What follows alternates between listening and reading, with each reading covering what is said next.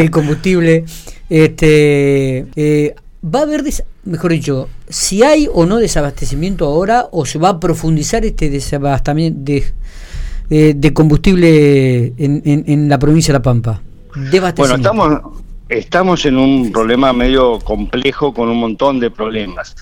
y a raíz de que el congelamiento de precios del convenio que firmó la, las petroleras con el gobierno, con congelamiento de precios hasta el 31 de octubre, y a medida que la economía fue avanzando y el dólar se fue disparando y el y el petróleo en el crudo en el mundo también se fue disparando, se han disparado también todos los valores.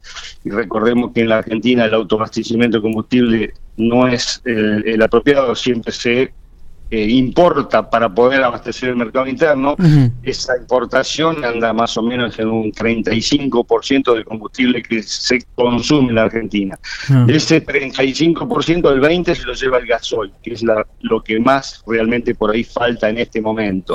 Y ahora, con a raíz de los cupos que están teniendo todas las estaciones de servicio, también hay un poquito de desabastecimiento en una parte de Nasta Super. Está bien. Se está notando al día que pasa. En, en estos momentos se nota acá en la provincia, Diego.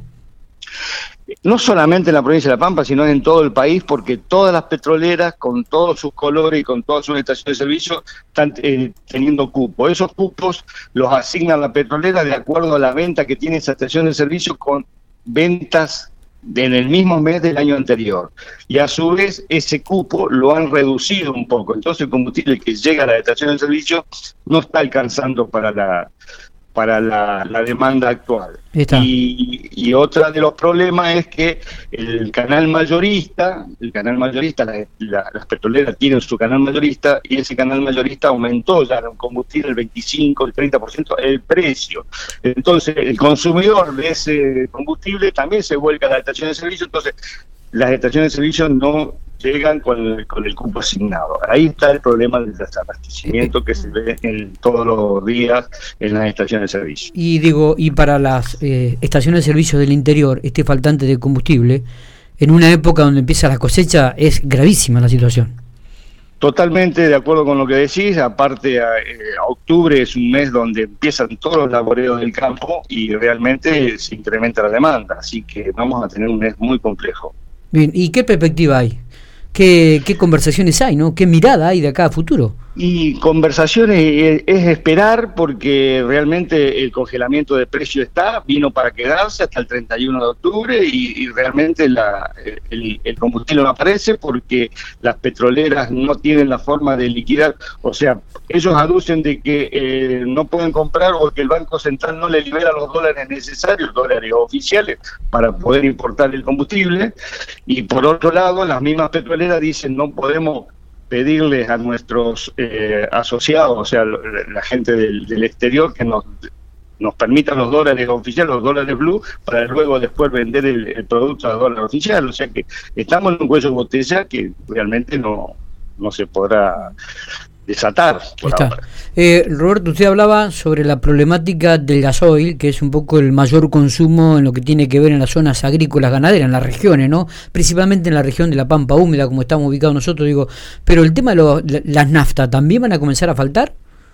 Las naftas por, eh, por horas o por algún día hubo quiebres de stock en algunas de las estaciones de servicio y realmente hasta que no llegue el camión y se restablece ese, ese combustible, eh, no hay por horas, pero no va a ser tan faltante como tanto, se va a notar tanto el faltante como el gasoil.